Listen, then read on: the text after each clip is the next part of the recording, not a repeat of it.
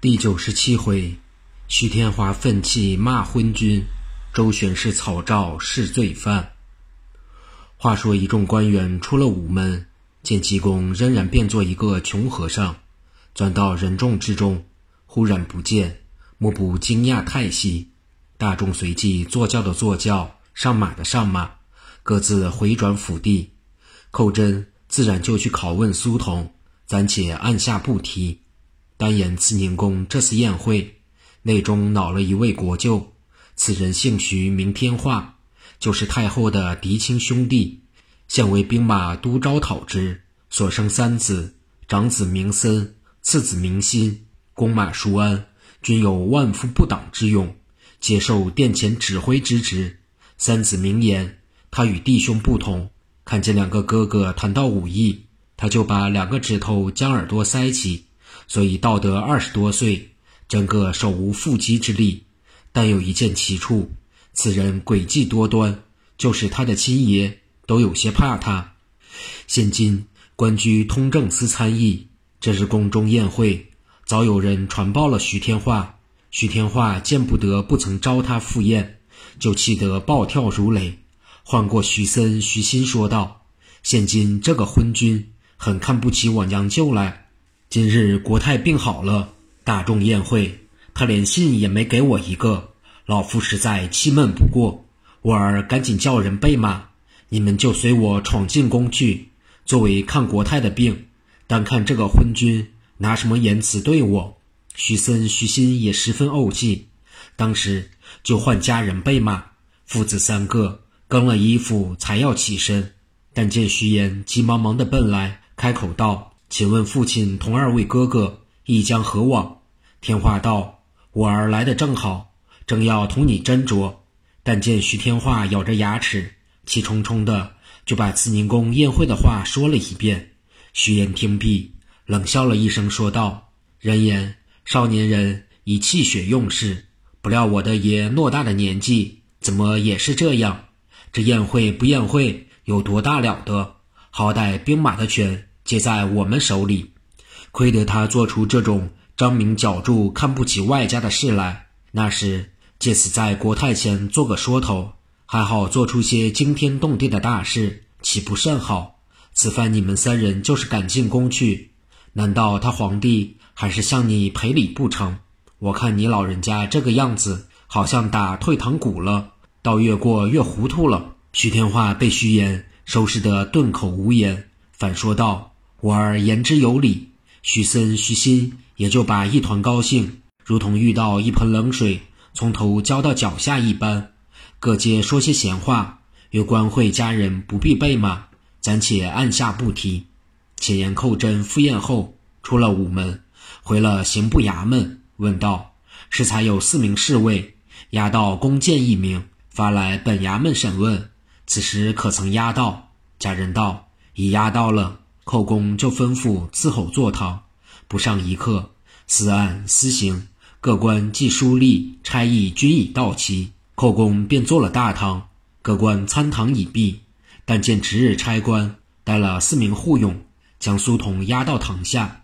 苏童忙走上一步，跪下说道：“罪人苏童叩见刑部大人，愿大人明镜高悬，分辨皂白。”说着又磕了一个头。寇公道。你做散职太监做了几日的？苏童听说，就装着要哭的声腔说道：“禀大人，也是冤枉，被这济公和尚害的。咱家同张禄好好当总管，就因那日在慈宁宫，济公和尚拍手狂笑，咱同张禄就揍他惊驾。他由此记着咱们的仇。次日，他在万岁爷前说咱两个护了深州的差事，所以降了散职太监。”要问咱两个当散职，也不过只当了大半日子。口供听毕，暗想道：难怪济公说他的皇陵被受了刀伤，大约他记你们的仇，所以你也就记了他的仇了。但是这把刀必定要送到太子清宫里面，不解是何用意。想罢，又问道：苏童，你不过当了半日散职太监，怎么就把腰牌落掉的呢？你晓得这面腰牌？是落在何处的吗？是什么时候落掉的吗？苏统道：“事后记不甚清，也不知道落在什么地方，到得夜分才晓得的。当时便同张禄言明，张禄他劝我重请一面便了，所以也不曾寻找。寇公又问道：“张禄他既同你一起降了散之，还是在一个头目下听差，还是在两个头目下听差？”苏统道：“张禄在洒扫王头目下听差，咱们在柴炭前头木下听差。”寇公又问道：“柴炭厂同洒扫场相离多远呢？”苏童道：“大约半里多路。”寇公听到此处，把公堂一拍，骂声：“狗奴，你从实招了吧！你的案情已通通破路了。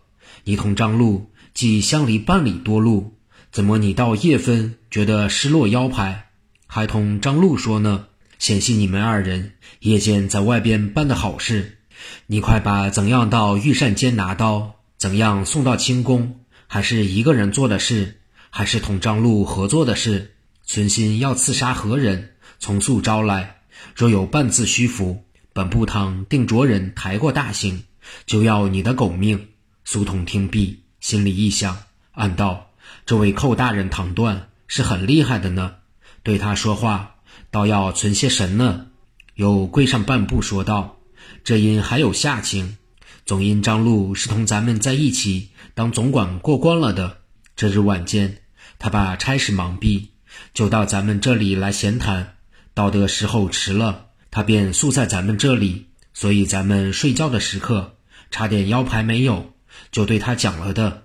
寇公听毕，哈哈一笑：“你这狗奴，你也太欺人了！难道你们弓箭的规矩，本部堂不明白吗？”哪有个洒扫场里的太监寄宿在柴炭厂里的道理呢？晚间头目难道不点名吗？口供说毕，吩咐抬大刑过来。只见司刑的官走上堂来，请了刑签，便带了两名差役走到旁边，取过一副头号夹棍，两人就把苏童按倒，脱去足靴，上了夹棍，两旁把皮条一扎，苏童大叫一声，登时昏去。悻悻的忙取了凉水。向面门喷去，但觉悠悠的又苏醒过来，嘴里直喊道：“冤枉！”寇公大怒，吩咐加紧。如是者三次，苏童还是不招，寇公只得权且退堂，吩咐把苏童压下不提。且说张禄自从苏童拿问之后，心里又愁又怕，暗说道：“非把苏童设法救回，自己才得没事。”左思右想，实在无法。忽然的想了一条门路，说道：“张禄，你怎么突然吃了？好好的门路你不去想法，更待何时？”心里想着，拿着一个拂尘，在外公施出宝座上的尘灰。恰巧周选侍从旁边经过，张禄连忙迎去，叫声：“周姐儿，请听贵部些，咱家还有一事，求姐儿做个道理呢。”周选是作色道：“张哥，你不必说了。”咱们这两日不大顺遂。昨日因这秃驴的传旨，老大碰了一个钉子，咱从此不管人家的事，是不问的了。张禄听说，就装着垂泪道：“咱的姐，这件事非同小可。眼见得一个苏家同伙，就冤枉的没有命了。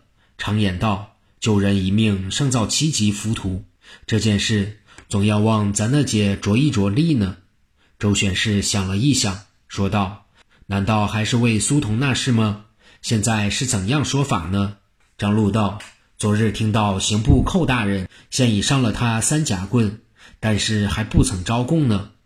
咱的周姐儿，倘蒙开恩，看同伙的面情，待他设法，就请早点吧。说毕，故意的用手就去掠眼泪。周选侍见这情形，只得说了句：“我知道了，碰他的造化吧。”说着。便转身进了内宫。刚刚太后传张禄说话，嘴里喊岔了，喊了个苏童。周选侍趁便道：“国太不必喊苏童了，此时苏童不晓得是死是活呢。”太后一听，忙问道：“到底清宫这把刀同苏童可有点影子？”周选侍道：“有甚影子？不过这和尚头一次进宫，拍手大笑的。苏童张禄揍他惊驾。”他便记了这点仇，无非有心作害罢了。况且这个苏童在宫中走了多年，要算极乖巧的。他同清宫太子又是河水不没井水，他要行刺太子干啥事呢？太后道：“既这样说法，你到万岁前传我的懿旨，叫他赦了苏童。”周旋是忙说道：“太后这样办法，但怕万岁爷不见得遵命，要把别个皇儿奉到母亲遗旨，自然不敢违之。